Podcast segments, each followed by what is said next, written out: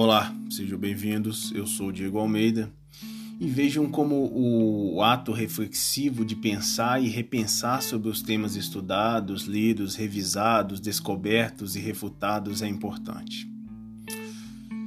Minhas leituras me levaram a novamente a revisar minha caixa mental sobre determinados temas. Posso destacar a constante insatisfação para com o rumo que as coisas estão tomando no presente momento histórico em que vivemos.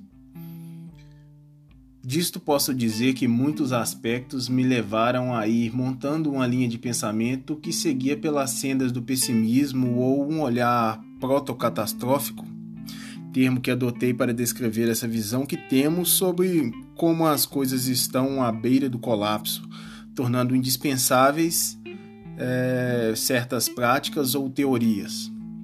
No entanto, dando continuidade às leituras e estudos, pude questionar o processo adotado. E neste ínterim, me deparei com livros lidos há uns anos atrás, época conturbada, processo universitário, etc Hoje, com mais naturalidade e com um arcabouço melhor, mais maturidade, pude perceber o seguinte processo de repetições. Que no caso, para quem estuda história, não é nem um pouco novo, mas é importante traduzir essa linguagem para algo que seja mais de fácil acesso. Tudo se repete mesmo em sua ineditabilidade termo cunhado para esse momento por mim.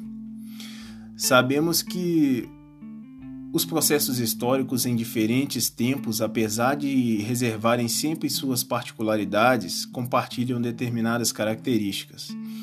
Não irei aprofundar aqui em questões historiográficas, que é o estudo da história, pois este não é o foco mas posso abordar o assunto de uma forma bem mais didática e simplória, eu diria.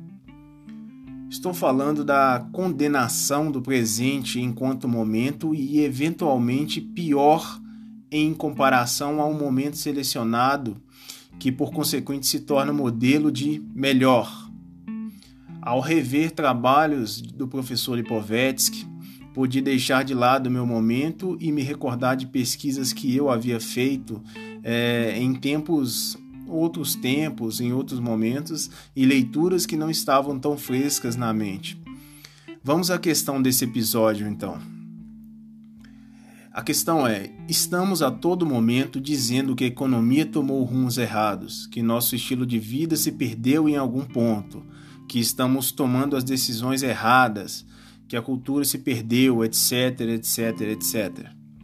Mas na verdade, ao longo da história, os indivíduos têm questionado seu tempo e encarado como problemático. Um olhar crítico sobre o presente e geralmente uma perspectiva não muito boa para o futuro vem se repetindo ciclicamente e vai se repetir como um círculo plano. Platão via em seu tempo a degeneração de valores, práticas e costumes, além do surgimento de sujeitos menos desenvolvidos, digamos assim. Isso no tempo de Platão. Uh, poder, é, podemos ficar aqui eternamente citando pensadores que perceberam que algo não ia bem, então eles estavam errados? Não é isso que digo. Mas Decadência e queda fazem parte dos processos históricos que se repetem ao longo da história da humanidade. Ascensão e queda é algo que se repete ciclicamente ao longo do tempo. E isso a gente precisa tomar como ponto de vista para entender que a gente não está vivendo o apocalipse. Não há o apocalipse. Há ascensão e queda de civilizações, de culturas, de determinadas características e até mesmo de espécies. Mas, no entanto, isso se repete ao longo da história ou até mesmo da pré-história, porém, o que é pré-história não pode necessariamente é, ser tão estudado. Pela, justamente pelo conceito de pré-história, aquilo que vem antes da escrita e a gente não tem tantos dados assim. Tendemos a ver um passado que poderia ter dado muito mais certo do que um futuro promissor, pois estamos no presente e o vivemos. Percebemos certas nuances, porém temos uma visão turva, pois o passado não sofre mutações, pelo menos não em questão de mudá-lo. Então, o tomamos como sendo melhor de alguma forma. Sempre haverá alguém que gostaria de viver em outro momento histórico, em outro lugar, ser outra pessoa. A era de ouro só é vista quando já se tornou passado, e os heróis só existem nas histórias. O hoje nos esmaga e o amanhã nos assusta, pois hoje estamos vivendo e amanhã morreremos. Pense nisso. Obrigado pela atenção e até o próximo episódio.